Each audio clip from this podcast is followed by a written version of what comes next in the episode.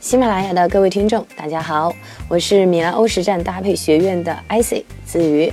那很开心，今天呢又可以在我们的喜马拉雅跟大家来分享穿衣搭配的技巧。那马上要过年了啊，好多的朋友呢可能开始要寻思，哎，我到底回家应该穿什么才能在朋友、在同学面前惊艳全场呢？嗯，这其实也是我们很多的。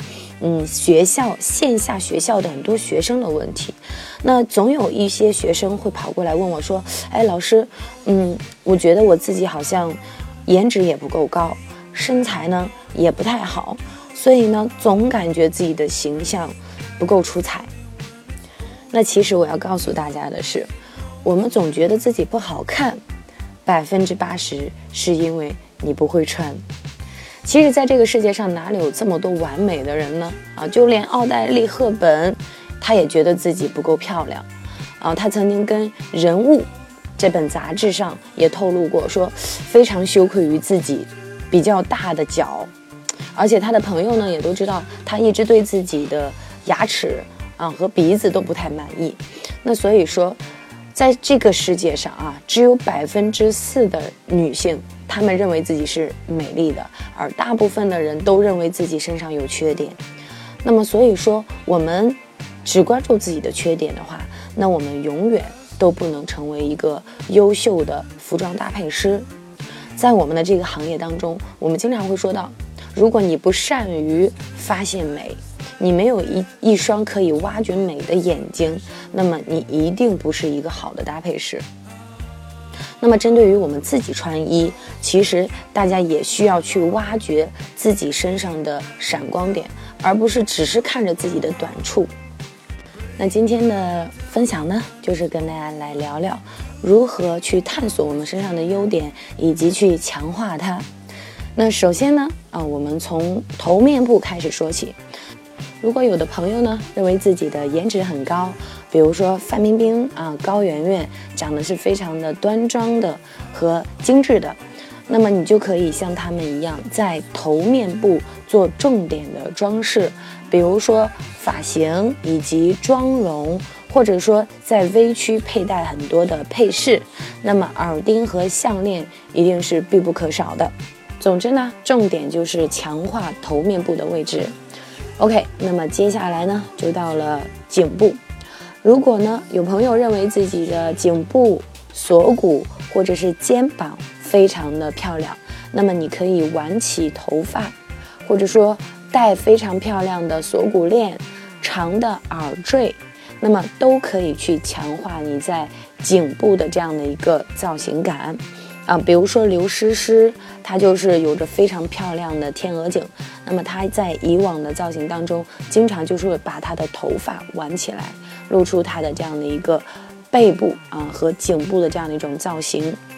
如果你拥有像，呃倪妮一样的漂亮的锁骨，或者是肩部也是非常的薄啊平肩。那么你可以尽量重点的在领型上可以做一些变化，比如说可以选择 V 领啊，或者大圆领，或者是一字肩，那可以更加的大面积去展示你的锁骨位置。OK，那么我们的视线再往下移，有没有人觉得自己的腰部？是你的优势呢？如果你觉得你的纤细的腰肢，或者说你的腰臀的曲线是非常的漂亮的，那么我们就可以像脱衣舞娘 Tina 一样啊。虽然她是一名脱衣舞娘，但是她被称为是穿衣最高级的脱衣舞娘啊，是跳脱衣舞最不俗艳的一位舞者。那么她的日常的着装呢，就是通过 X 的。单品，比如说收腰放摆的服装，来打造她性感的女人味儿。除了选择 X 廓形以外的单品呢，我们还可以运用今年特别流行的短上装搭配高腰裙或高腰裤的这样的一种穿衣方式，来体现我们纤细的腰肢。那最后呢，就到了腿部。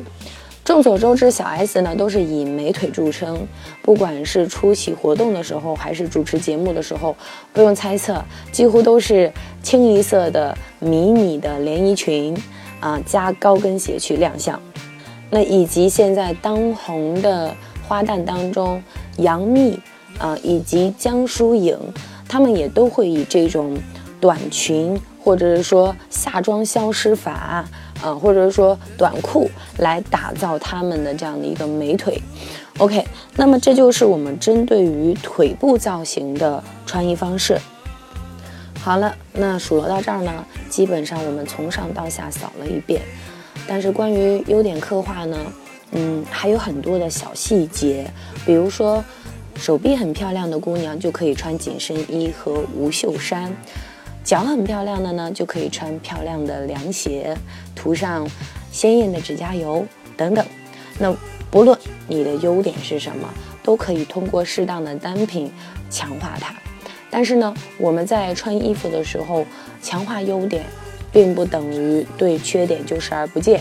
那所以，想要打造自己最适合的穿衣法则，一定是要刻画优点和缺点的掩饰，那才是你最适合的穿衣的法则。那大家准备好了吗？找到你的优点了吗？如果没有，那可以找你的朋友或者你的死党、闺蜜。认真的进行探讨，然后得出你的优点，并且牢牢的记住它，然后对应刚才我们跟大家分享的一系列的穿衣法则，稍加雕饰，你就可以成为闪光独特的自己。今天的课题呢，就分享到这里了。那我们的音频呢，将于一、三、五下午五点准时更新。如果大家觉得我们的课程价值很大，请关注我们即将推出的十五节精品时尚课程。如果你也喜欢我们，欢迎加入米兰欧在喜马拉雅的听友俱乐部。我会将公众号写在本条音频的下方。米兰欧带大家进入时尚之旅。谢谢大家的聆听，再见。